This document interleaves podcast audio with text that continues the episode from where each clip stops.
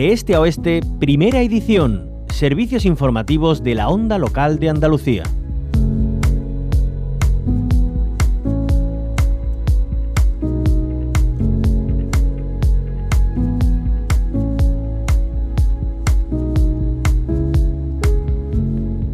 Ayer se celebraba el primer pleno del año del Consejo de Participación de Doñana. En él se aprobaba el Plan Anual de Trabajo para 2023, además de la memoria de gestión del año 2021. Escuchamos a Ramón Fernández Pacheco, es el consejero de Sostenibilidad, Medio Ambiente y Economía Azul.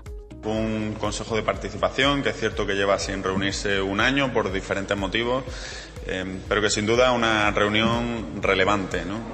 La mejor de las noticias es que mm, está lloviendo, está lloviendo en Andalucía, está lloviendo en Doñana. Eso siempre es una buena noticia que viene a aliviar una situación ciertamente complicada. no podemos dejar de olvidar que nos encontramos en un año especialmente seco, ¿no? que está teniendo consecuencias graves. Algunas de las propuestas que recoge el Plan de Trabajo de 2023 se centran en los trabajos específicos que se llevarán a cabo para especies clave como el lince, águila imperial, milano real y cerceta pardilla.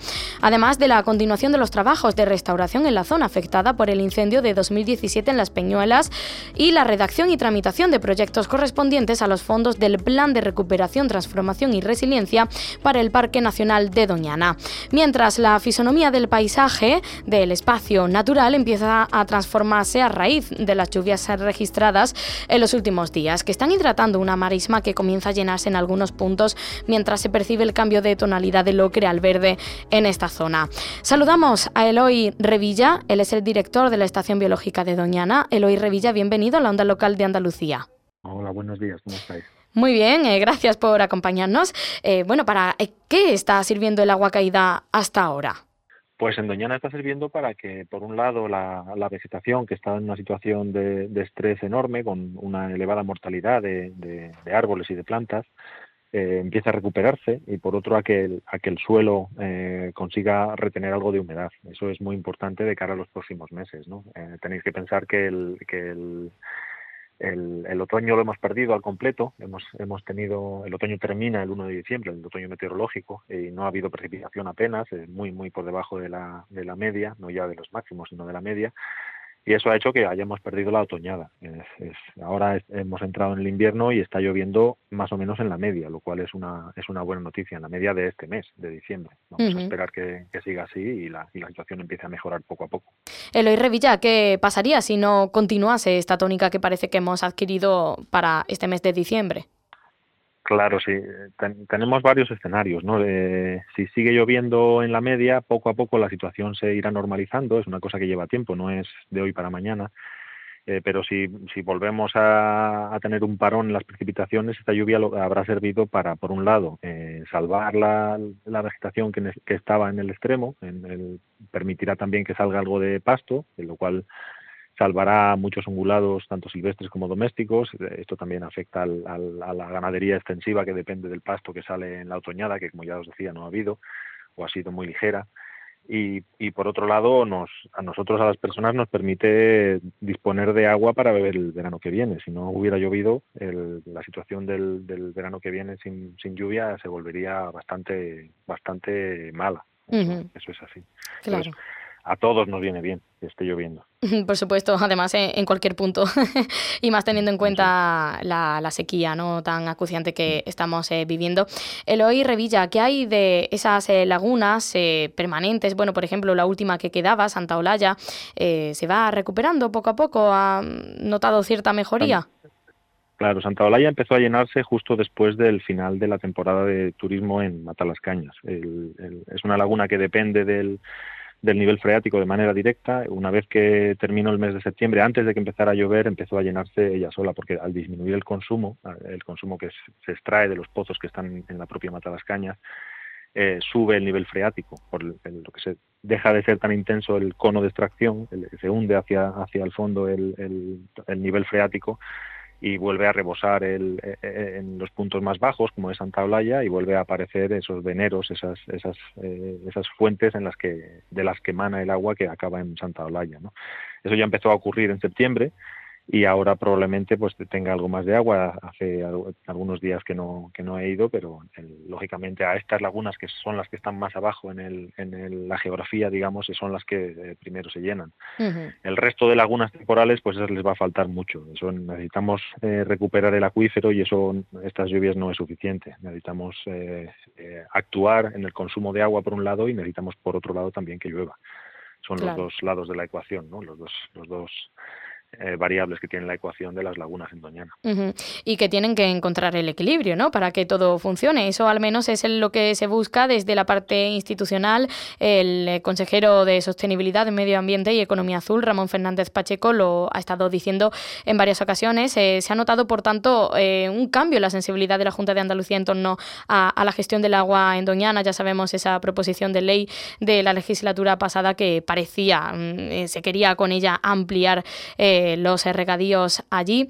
Eh, no sé yo, eh, ve que, parece que vamos avanzando en ese equilibrio necesario para que todos y todas salgamos ganando. Sí, de la, de la reunión de ayer del Consejo, que fue muy interesante, muy larga, muy intensa, yo, salí con buena, buenas sensaciones. Yo creo que estamos en un momento nuevo en la, en la, en la historia, ¿no? en la situación de Doñana yo soy optimista a ese respecto. Lógicamente, el, cambio de postura no es suficiente, hay que actuar también, pero ya el, hecho de que políticamente, tanto en el gobierno de Andalucía como en el gobierno central, estén hablando de, ponerse de acuerdo y estén presentando propuestas en la, en la dirección en la que desde el mundo científico llevamos años eh, eh, pidiendo que se actúe, pues es una buena noticia. Yo creo que, el, que es para congratularse y esperemos que entre todos consigamos eh, actuar para que, como bien decías tú, el, el, uso de un recurso que es variable y es limitado eh, sea sostenible por el bien de todos, no solamente de Doñana, sino también de la propia gente de la comarca. Claro. Eso es así. Sí, sí, es muy importante. Además, hay que tener en cuenta esa gran fuente de riqueza que supone para Doñana los municipios aledaños eh, onubenses. Eh, también eh, Eloy Revilla, algo de lo que se estuvo hablando ayer, mm, era sobre esa continuación de los trabajos de restauración en la zona afectada por el incendio de 2017 en Las Peñuelas. Eh, ¿Cómo está ahora mismo ese entorno y qué es lo que necesita? Pues el, entorno del, área quemada está, el, ¿cómo te lo diría sin exagerar? Está magnífico, y te lo digo sin exagerar. ¿Por qué? Porque el cambio y la manera de actuar en la que se está trabajando es una manera que es, eh, desde el punto de vista de gestión forestal, es nueva, no se está gestionando eh, como se gestionaría un cultivo forestal para la producción, sino pensando en la restauración de un ambiente mediterráneo que, están adaptados al fuego. los pinares, digamos, que tenemos en, muchas zonas de Doñana y de, Andalucía eh, son, son originarios de un sistema de plantación para la producción forestal, que son muy sensibles al fuego, mientras que la vegetación eh, mediterránea original que tenemos en Andalucía, la que se recupera tras un incendio, es mucho más resistente, es más heterogénea, tiene parches, eh, la estructura que tiene esa vegetación es muy mucho más útil para la conservación de la biodiversidad también y se está trabajando en esa dirección, con lo cual el, paisaje que nos va a quedar después del, incendio es mejor que el que había antes. Eso es una buena noticia también. Mm, sin duda. Es algo que, la gente tiene que ser consciente. No nos deben de preocupar tanto los incendios o los grandes incendios eh, que tenemos en zonas mediterráneas sobre todo, otra cosa son zonas atlánticas, en, la península, como puede ser la corrida cantábrica, pero en zonas mediterráneas la vegetación está muy adaptada al fuego y, lo que hay que hacer es permitir que la regeneración natural, sobre todo, el, favorezca esa estructura del paisaje que sea eh, resiliente ¿no? a, los incendios. Eso es, es importante. Los cultivos forestales, al fin y al cabo, eh, tienen un manejo y, generan una estructura de la vegetación que es muy es peligrosa desde, el punto de vista de los incendios.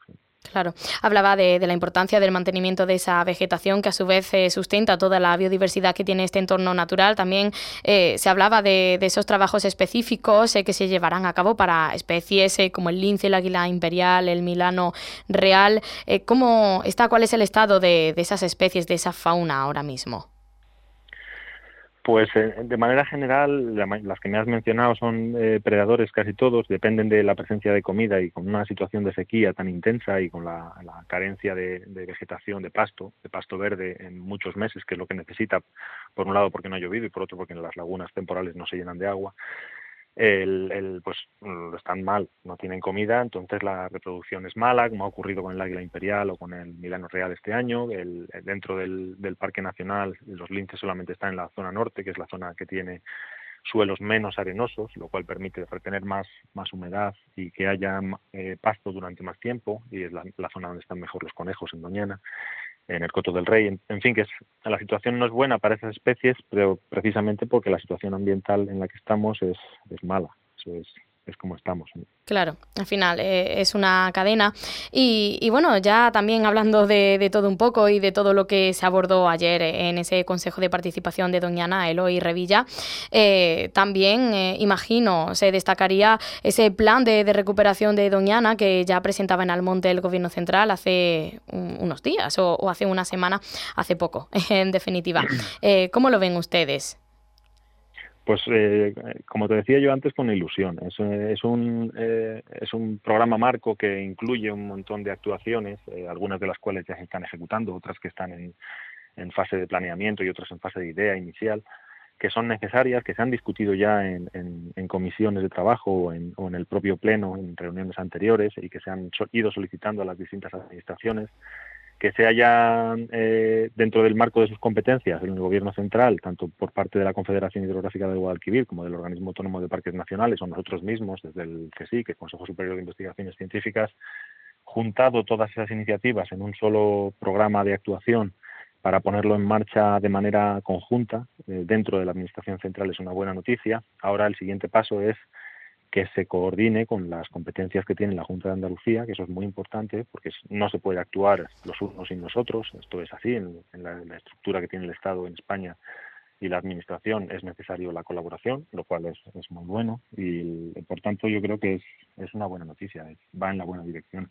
Claro, sí, y más sobre todo si esto sirve para mm, bueno que, se agilicen eh, también eh, la, la, voluntad, por así decirlo, de desplegar eh, medidas también complementarias por parte de la Junta de Andalucía, al menos. fíjese, hace muy poco entrevistábamos a Ramón Fernández Pacheco y él destacaba la importancia de, de un gran pacto por Doñana de, de, todas las partes. Esperemos que, que sea así. Eloy Revilla, director de la Estación Biológica de Doñana, muchísimas gracias por habernos acompañado. Que tenga este buen día. A vosotros, un abrazo.